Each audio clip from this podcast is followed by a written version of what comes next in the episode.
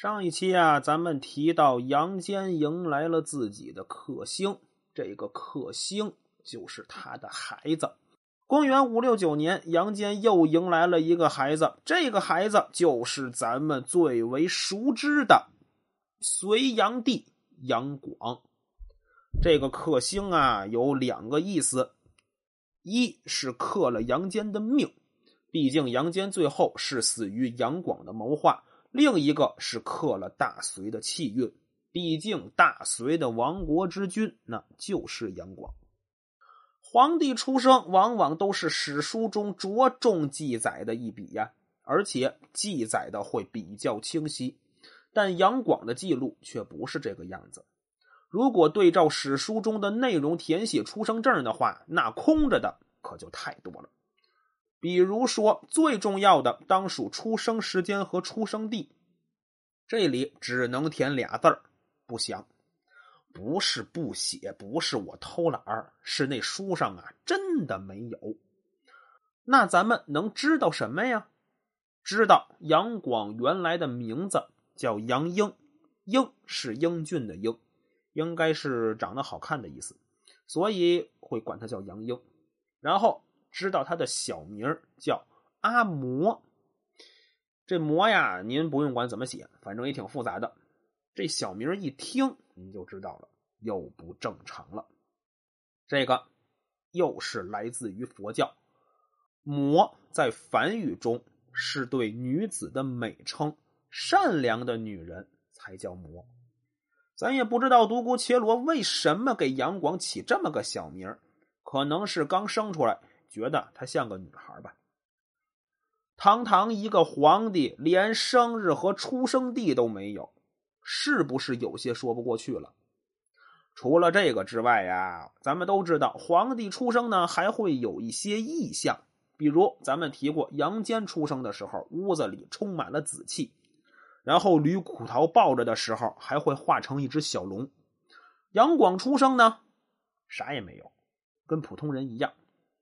隋朝不过存在短短三十多年的时间，按说这种记载肯定会有，哪怕当时的史学家编，也肯定会给编上。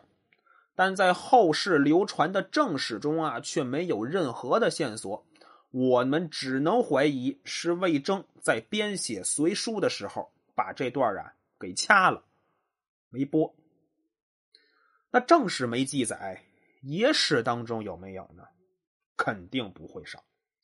有人写杨广出生，屋子里全是红光，吓得什么牛啊马呀开始呼叫，那可能是受惊吓了。在这儿普及一个小知识啊，马和牛那都是色盲，对红色没有感觉，所以受惊啊那是不存在的。然后独孤伽罗做梦啊，梦到杨广体内有条龙。估计呀是被封印了，找了个机会冲了出来。这只龙可惜还不够成熟，不够飞高飞远的资格。刚飞了也就十里多地吧，就坠机了。呃，不是，是坠龙了，还砸坏了家中的房梁。独孤伽罗把这个梦讲给了杨坚听，杨坚啥也没说。三年之后，杨坚抱着杨广，估计呀是又提到了这个梦。杨坚呢，长叹了一口气，说道：“唉，这个孩子呀，未来大富大贵，但他呀，也会毁了咱们这个家呀。”这段关于杨广天生异象的记载是在唐朝晚期才出现的。自此之后，关于他出生的描述那就海了去了。除了小说家笔下的描述，民间故事的演绎能力那也是不能小觑呀。最后传着传着，就传成了若干个版本。有说杨广出生本身是金龙，但飞上天没多久又掉下来，变成了一只大耗子；还有说他本身就是终南山下一只奇怪的大老鼠，偷吃仙丹，转世成了人，跑到人间为非作歹。这故事啊，是越传越邪乎，也越传越离谱。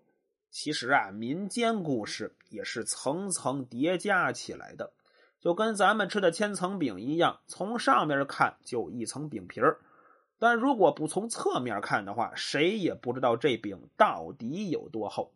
究其原因，恐怕还是和唐代人以隋朝灭亡为警钟有关，所以会有些贬损隋朝，尤其是贬损杨广的行为。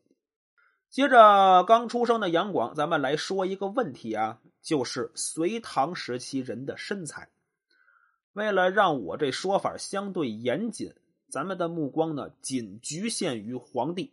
通过画像，其实咱们可以看出来，隋唐时期，甚至包括隋唐以前的皇帝都比较胖，甚至感觉呀，那会儿的皇帝呢都长一个样难道他们是一个模子里刻出来的？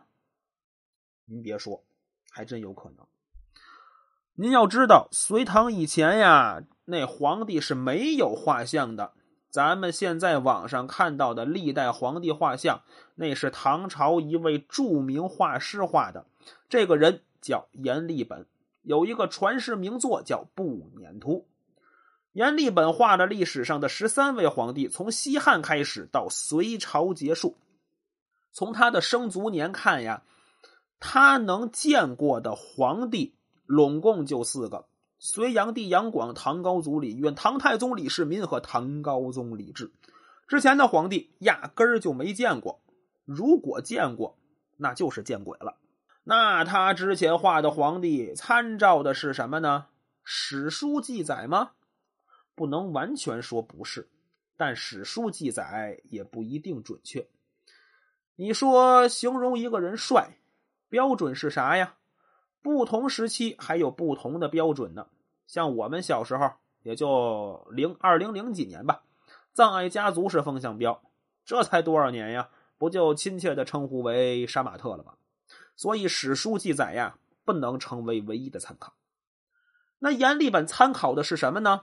我觉得主要是两个，一个是佛像，隋唐时期也是佛教盛行的时候。您看呀，寺庙中一尊尊的佛像，是不是比较富态？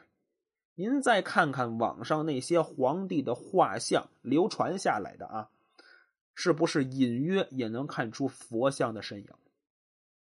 另一个就是隋唐皇帝的身材了，咱们能看到啊，是杨广和李世民的画像，这个画像应该是比较贴合史实的。隋唐时期的皇帝啊，咱们只说皇帝啊。身材呢，应该比较魁梧，这个和他们的血统有关。隋唐皇帝是混血儿，是胡汉混血。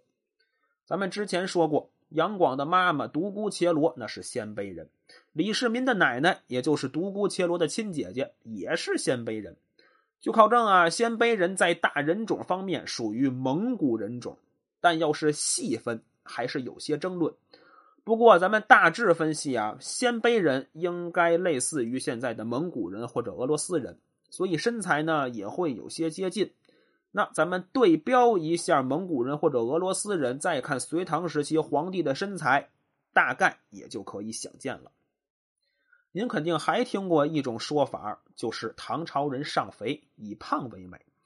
这个事情啊，不归咱们这一期说的内容啊，等咱们聊杨贵妃的时候。再和您说，多说一下啊。如果咱们看宋代以后的皇帝画像，多多少少也会觉得有些胖。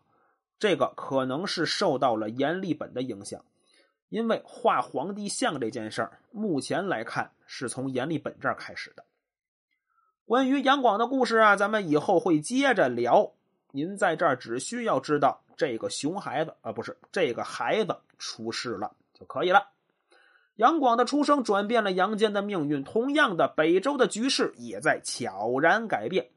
周武帝宇文邕小的时候那是相当聪明，而且有想法。他爹宇文泰见到他的时候就直接说：“能继承我遗志的一定是这个孩子。”周明帝在去世的时候，坚定的把皇位交给了宇文邕，也说道：“能将我们周家发扬光大的一定是这个孩子。”背负众人期待的宇文邕登基之后，面临的第一个问题就是如何铲除宇文护。他吸收了自己的哥哥周孝敏帝的前车之鉴，并没有贸然行动，而是对宇文护听之任之，韬光养晦，等待时机。功夫不负有心人，这一天终于来了。